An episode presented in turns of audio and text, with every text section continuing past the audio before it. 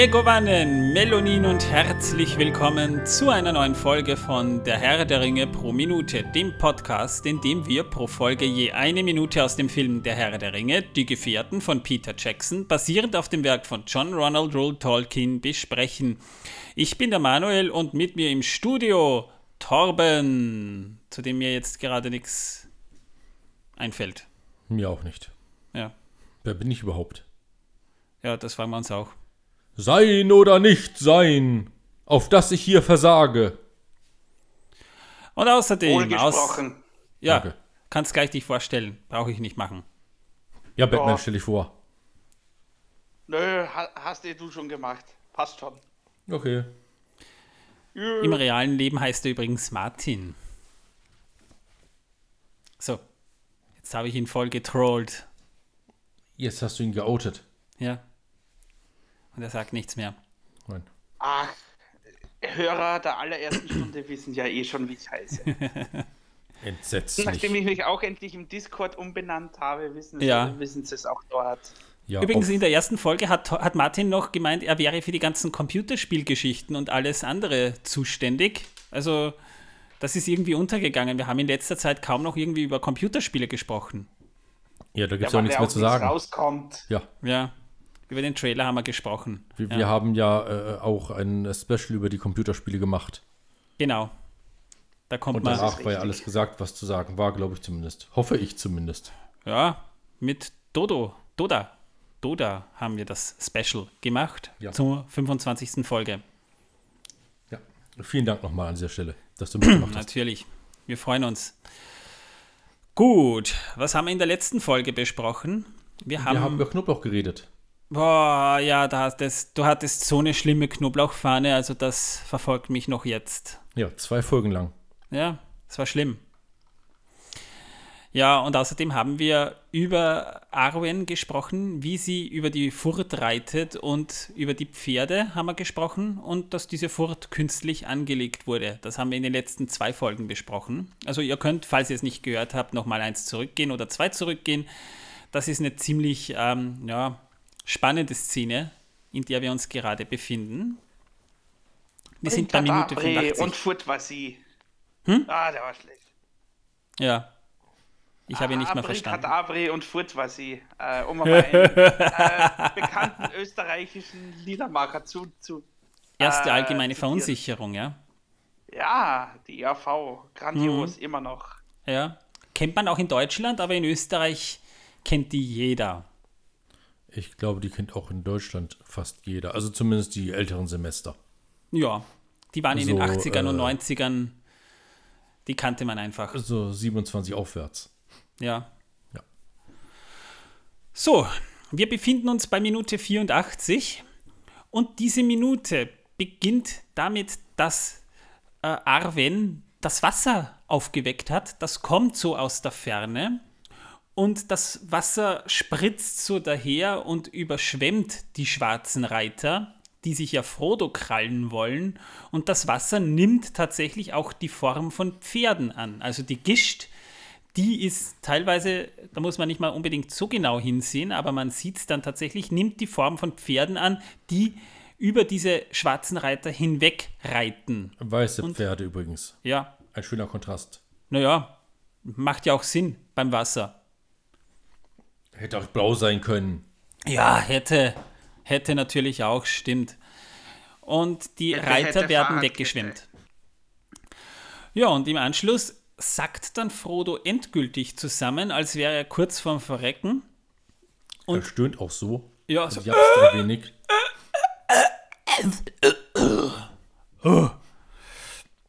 so muss sich Sterben anfühlen.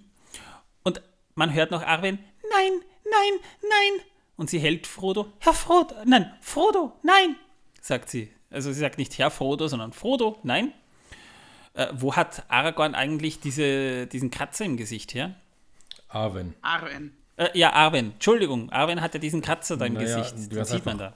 Zwei Minuten zuvor bei der äh, Szene reitet sie ja durch den Wald und wird dort von einem Ast eines Baumes erwischt und daher kommt dieser Kratzer. Ah, alles klar. Das ist mir irgendwie entgangen. Ist auch nicht wichtig. Ja, es war nur interessant zu wissen, wo das herkommt.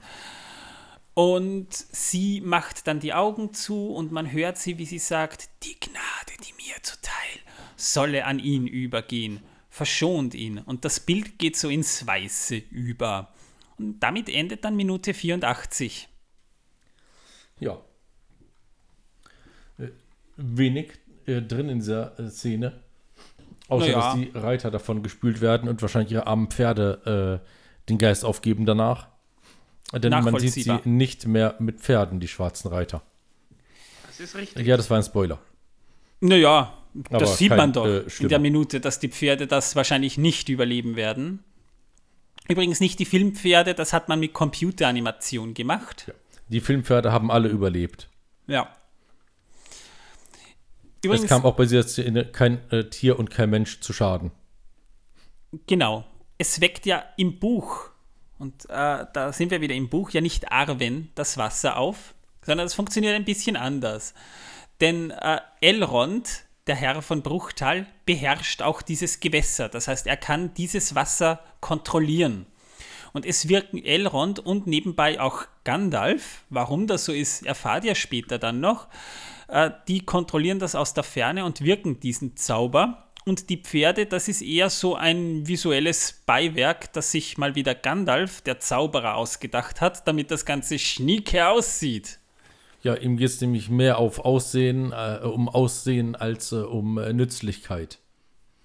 Naja, also es ist halt so, es ist halt so, dass äh, dieses Wasser im Prinzip ja eh nur von Elrond kontrolliert wird und, Aragorn, äh, und, und Gandalf macht eben auch noch was dazu, damit es hübsch aussieht. Also es hätte eigentlich auch ohne gut funktioniert. Damit es eben krass voll magisch ist. Jetzt fragen sich manche vielleicht, was ruft Arwen denn da im Buch? Also, ich versuche es mal vorzulesen, ich habe das tatsächlich schriftlich gefunden. Nin o Higethlir, Lasto Bethtair, Rimma nin Bruinen, Danin Olair. Weißt, was übersetzt übrigens heißt, Wasser des Nebelgebirges hört das große Wort, fließt Wasser der Lautwasser gegen die Ringgeister. Ja, das hat sie gesagt. Ja, die armen Ringgeister. Da taten die mir das erste Mal leid. Sind Warum? nass geworden. Ach so, die Pferde. Ja. Na, die Ringgeister sind nass geworden. Ach so, glaubst du nicht, dass die, ja, die mögen kein Wasser. Ja. Zumindest nicht so gern. Ja, ja. Da haben wir auch schon drüber gesprochen, stimmt. Also der Hexenkönig, der Fürst der Ringgeister, kann natürlich befehlen, Leute, Wasser, es ist nur Wasser, rüber da. Aber ja, also sonst hat man es nicht so gern. Sonst wären die ja auch einfach irgendwie über den Baranduin drüber, als die da mit der Fähre geflohen sind.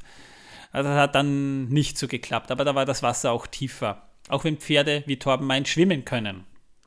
Ja, ich äh, Ja. bin ja immer noch der Frage, oder ich habe ja immer noch die Frage, äh, ob jetzt äh, Ringgeister anfällig auf Knoblauch reagieren. Wir werden es nie herausfinden.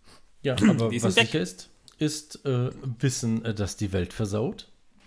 Eine Knoblauchzehe hat tatsächlich an die vier Kalorien. Nur äh, würde ich persönlich davon abraten, eine Diät mit nur Knoblauch zu machen, denn erstens schlägt das dann sehr auf den Magen-Darm-Trakt und äh, zweitens ähm, ist das auch nicht gesund und sehr, sehr einseitig. Also seht davon ab, eine nur Knoblauch-Diät zu machen. Das hilft euch nicht, das macht alles nur schlimmer. Im wahrsten Sinne des Wortes. Es führt zur Isolation vor anderen Menschen. Das auch noch erschwerend dazu, ja. Schlimm. Womit wir einen, einen super Bogen zu Torbens Wissen, dass die Welt versaut, äh, geschlagen haben, weil das jetzt richtig schön so in der Mitte der Erklärung dieser Szene gefallen ist. Bravo, Torben. Danke. Wirklich super wir? gelöst, ja. Bei Knoblauch. Ja. Ja, und die Ringgeister. Wir haben jetzt gerade eben darüber gesprochen, was Arwen eigentlich da gesagt hat. Ursprünglich sollte im Film ja Frodos Delirium in dieser Szene dramatischer umgesetzt werden. Laut der Storyboards nämlich sollte Saurons Auge zum Beispiel zu sehen sein, dunkle Schatten und unheilschwangere Musik. Das heißt, dass man quasi irgendwie so das Gefühl hat, Torben kommt, äh, Frodo kommt in die Hölle. Ich äh, bin in der Hölle hier bei dir, ja. Ja, das sowieso. Die ganzen Fässer. Nö. Es blieb aber dann am Ende nicht genug Zeit, eine solche Szene auch noch zu konzipieren. Also entschied man sich da für diesen wesentlich einfacheren Weg. Also macht auch Sinn. Also so wie man es jetzt hat, passt es eigentlich eh. Wisst ihr, was Outsourcing bedeutet? Klar. Bedeutet, Aha. man geht zu einer anderen Firma, wenn man es nicht selber machen kann oder will. Das wurde auch in dieser Szene gemacht, nämlich mit dem visuellen Effekt. Der, der Effekt wurde nämlich geoutsourced, weil die Zeit schon so knapp war. Die Wasserszene war die letzte CGI-Szene und die wurde wirklich ganz, ganz kurz vor Release des Films erst fertiggestellt, weil da einfach nicht mehr die Zeit dafür blieb. Darum hat man äh, das nicht Vita Digital überlassen, die ja schon genug zu tun hatten, und, sondern man trat an die Firma namens Digital Domain heran. Ein Produzent kannte die Mitarbeiter dieser Firma und die vertrauten denen und haben denen quasi dann das gemacht. Weil Vita die Szene ursprünglich ja selbst schon machen wollte, hat man die frühen Entwürfe und Storyboards an die Firma geschickt die arbeiteten dann entweder mit dem Dummies, also dem, was schon da war, oder entwarfen selbst 3D-Modelle von den Pferden zum Beispiel und fügten diese dann in den Film ein. Ja, das hat man quasi outgesourced und damit kam dann diese Szene kurz vor Ende und kurz vor Veröffentlichung im Kino dann doch noch zustande. War aber das einzige Mal in der gesamten Geschichte des Herrn der Ringe der Produktion, dass man das gemacht hat. Er meint das Outsourcing. Ja. Sonst kommt alles von Vita und ist auch alles wirklich in Neuseeland entstanden. Macht auch Sinn, weil es ist natürlich billiger, auch für Peter Jackson, wenn er seine eigene Firma hernimmt, Vita Digital. Da werden wir vielleicht eh noch etwas genauer drauf eingehen, was die alles so geleistet haben, weil die sind mittlerweile die großen Player neben Industrial Light and Magic in Hollywood, was visuelle Effekte betrifft. Und die hatten ja schon ihre Finger bei Filmen drin, da würdet ihr es wahrscheinlich gar nicht glauben. Also die sind schon sehr dick im Geschäft und Peter Jackson verdient an Weta und an Weta Digital mittlerweile so viel, dass er einer der bestbezahlten Hollywood-Regisseure überhaupt ist, obwohl er eigentlich selber gar nichts macht. Ja. Nur, dass ihr es mal wisst. Ja, damit wären wir mit dieser Minute jetzt eigentlich auch schon durch. Mehr gibt es da jetzt nicht zu sagen ich sage mal, wenn ihr wollt und uns finanziell unterstützen wollt, wir würden uns wahnsinnig freuen. Das könnt ihr zum Beispiel schon auf Spotify. Mit einer kleinen Spende von 4,99 Euro bekommt ihr aber als kleines Dankeschön dann auch Bonusfolgen, wo wir dann über verschiedene andere Dinge sprechen. Das Format. Das Premium-Format heißt krass und voll magisch und ihr dürft euch sogar aussuchen, worüber wir da reden. Also natürlich sind wir große Film- und Buchnerds und voll die Herr der Ringe-Nerds sind wir auch, ne? Also total magisch, weil Herr der Ringe ist ja total magisch, ne?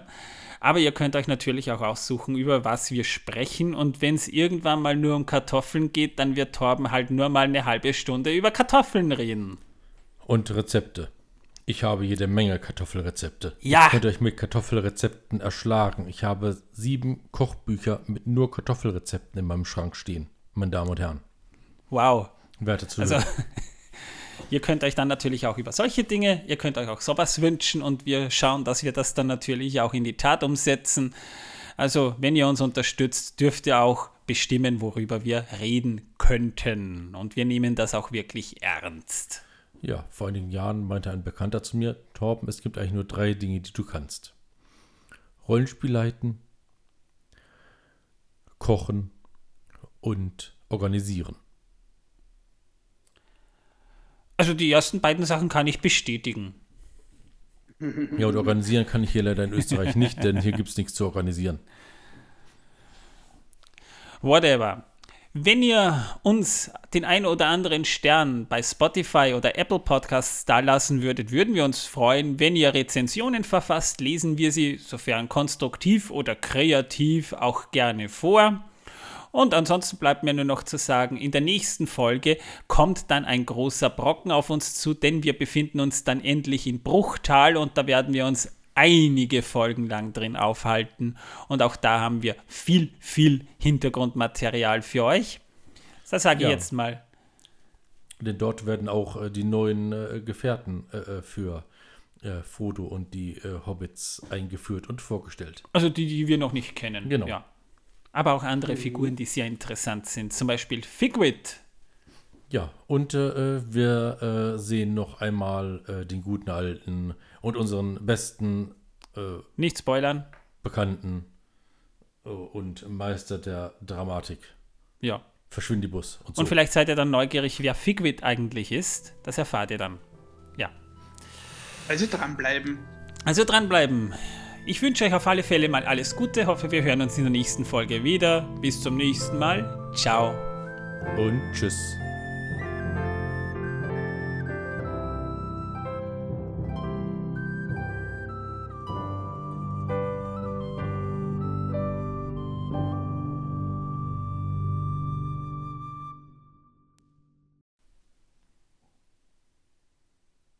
Martin? Ciao, ciao. Ja. Weißt du, das eine Schweigeminute einlegen, ja? ja. Das, hat, das war jetzt langsame Ich Reaktion. Ich sag's noch einmal. Ciao, ciao.